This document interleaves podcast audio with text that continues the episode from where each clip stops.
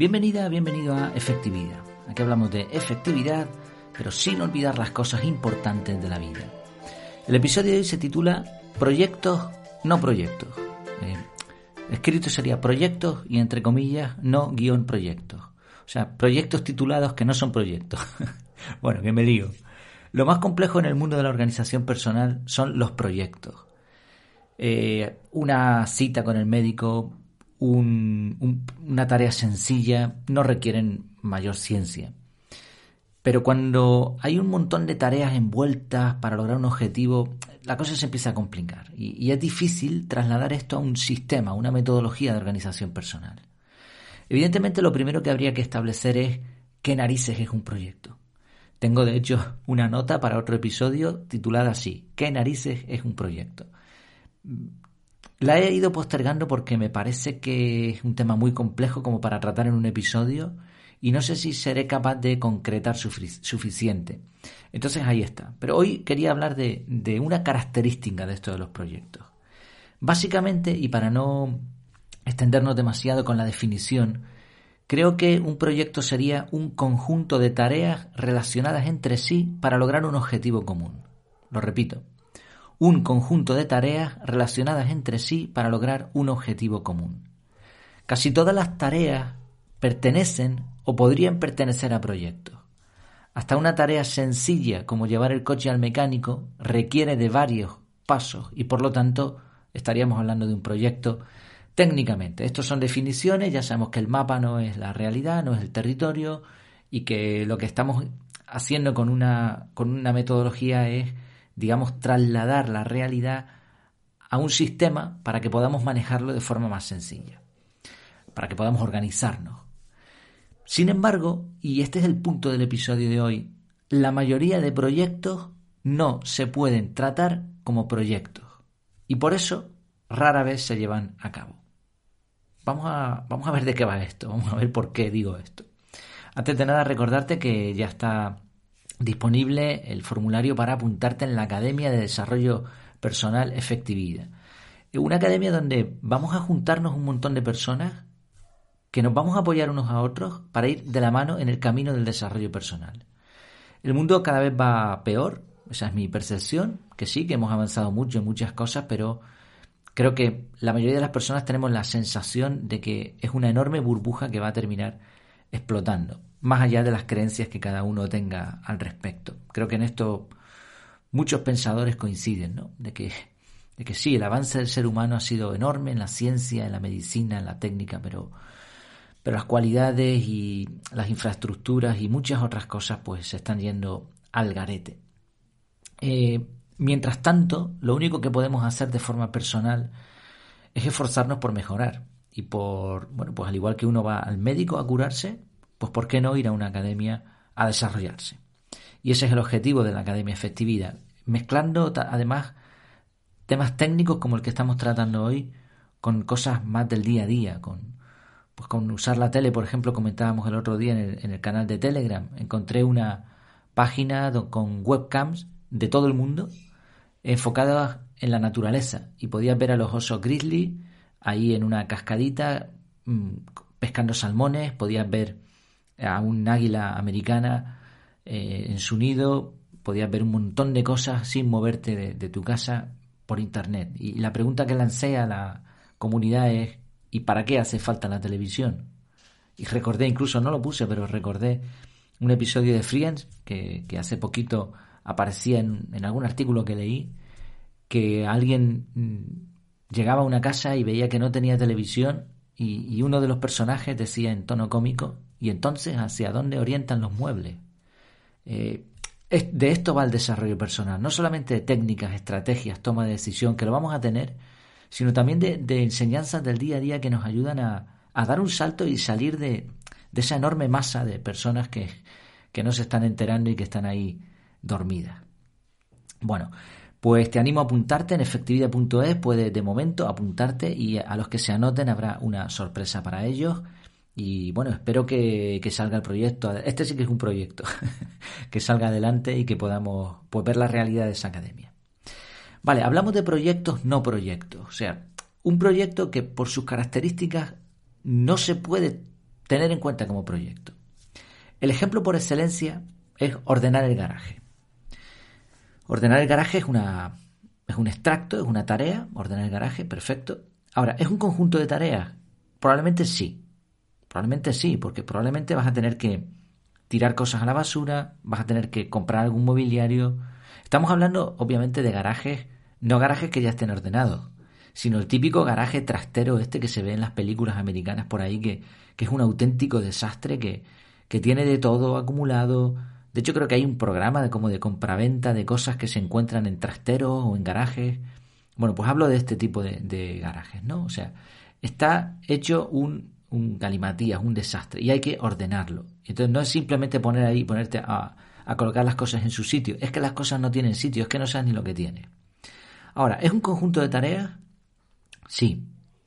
¿Tiene un propósito común? Sí. Que el garaje esté digno, limpio, ordenado y que incluso se pueda poner un coche dentro. He visto bastantes garajes que están tan llenos de basura y de cosas que, que no meten el coche dentro. Esto es increíble, el colmo de la acumulación y del desorden. Pero no, no, no es que sean malas personas, es que, pues eso, no saben qué es eso, si es un proyecto, cómo lo tienen que atacar, etcétera. Entonces, ¿es un conjunto de tareas? Sí. ¿Tiene un propósito común? Sí. ¿Es un proyecto? No. No, no es un proyecto. ¿Por qué?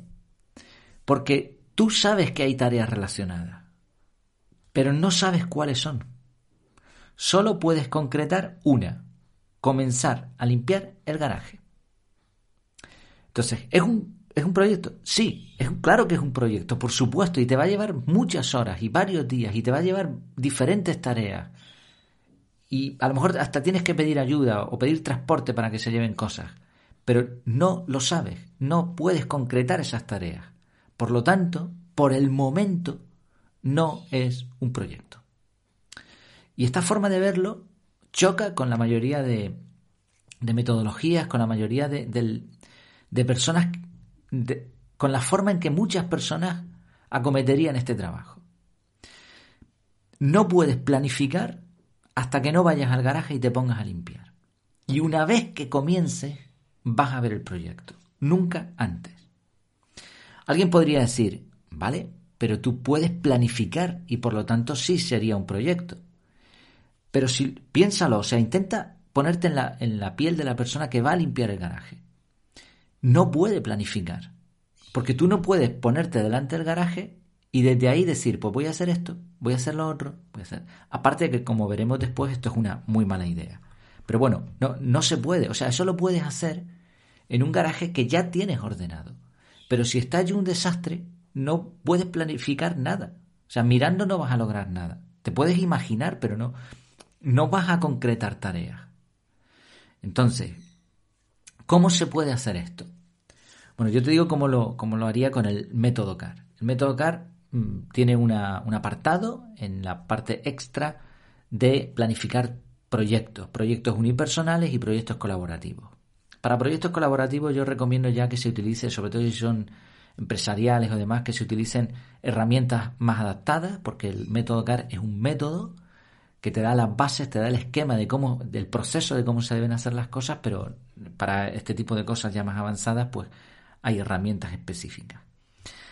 Lo primero que yo haría sería asignar un bloque periódico todas las semanas para limpiar el garaje y adjuntar a ese bloque periódico, no desde la primera ocasión, sino desde la segunda, un archivo o un checklist con las tareas que voy anotando. Y una vez a la semana, una hora, ejecuto la tarea y si hace falta programo otros bloques, porque voy capturando. ¿no? O sea, yo ejecuto la tarea y tomo captura. Una captura podría ser ah, pues tengo que hacer fotos para, para estas cosas que he encontrado aquí para ponerlas en, eh, a la venta, en segunda mano. Tengo que programar una llamada a fulanito por si quiere llevarse esto. O mira, encontré esto que, que se lo debía a no sé quién. O tengo que comprar un mueble de estas medidas, tengo que tomar medidas. Todo eso son capturas. Eso lo vas tomando a medida que vas limpiando. Y esas capturas se van a convertir, gracias al método CAR, en tareas que se incrustarán en el calendario, que tú vas a ponerle fecha y hora. Pero vas a seguir manteniendo ese bloque principal para ir avanzando en el proyecto, para ir limpiando el garaje. Este conjunto de bloques de tiempo relacionados con un objetivo, con un mismo objetivo, ¿son un proyecto? Sí, ahora sí que son un proyecto. Pero has tenido que empezar el primer día a ordenar el garaje. Y cada vez que te pongas a ordenar el garaje, el proyecto irá modificándose un montón. La clave aquí es que te has puesto a ordenar el garaje. Y eso es lo que importa. Si lo pones en un archivito, un Word, por ejemplo, o una tabla de Excel, tendrás un proyecto pues más chulo. Si lo pones en una herramienta de proyectos colaborativo y no sé qué, pues perfecto. Puedes poner fotos, puedes hacer un vídeo, puedes hacer un cuaderno tipo scratchbook, lo que quieras. Pero el factor clave sigue siendo comenzar dedicando tiempo a ese garaje. Y este ejemplo que se puede traslapar a muchos otros nos demuestra varias cosas. Lo primero es que lo más importante es empezar. De hecho, hay, hay libros incluso que te aconsejan empezar con cinco minutos. Cinco minutos. Y cuando empieces a ordenar el garaje cinco minutos, te entrarán ganas de hacerlo más. El problema, lo, que hay que romper es el comienzo, el primer paso. Lo segundo que nos dice este ejemplo es que una planificación o un método complejo es la excusa perfecta para procrastinar, para no hacer este tipo de tareas.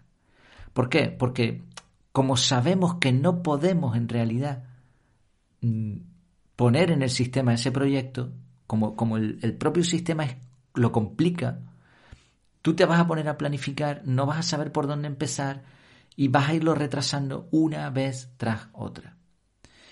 Y por, último, lo tercero que nos enseña este ejemplo, solo puedes ver ciertos proyectos lo que hay envuelto cuando comiences a hacerlo.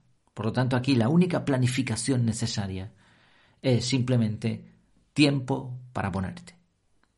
Sí, te animo, este, y este episodio pone un único ejemplo, te animo a que pienses en un proyecto que tengas estancado, que sea este tipo de proyectos no proyectos.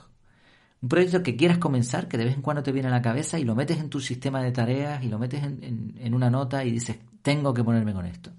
Pues olvídate de planificar un montón de eventos y tareas y asignar un proyecto. Olvídate de todo. Pon un bloque de tiempo, media hora. Bueno, yo digo media hora porque visualmente en el, Google Calendar y en otros sistemas de calendario, en otras aplicaciones, Menos de media hora es feo, pero da igual, cinco minutos si quieres, o media hora, o una hora, lo que quieras. Y hazlo, hazlo. Y ya me contarás cómo te va. Ya me contarás cómo te ha ido al romper ese inicio y ponerte con ello. Con esto logras dos cosas.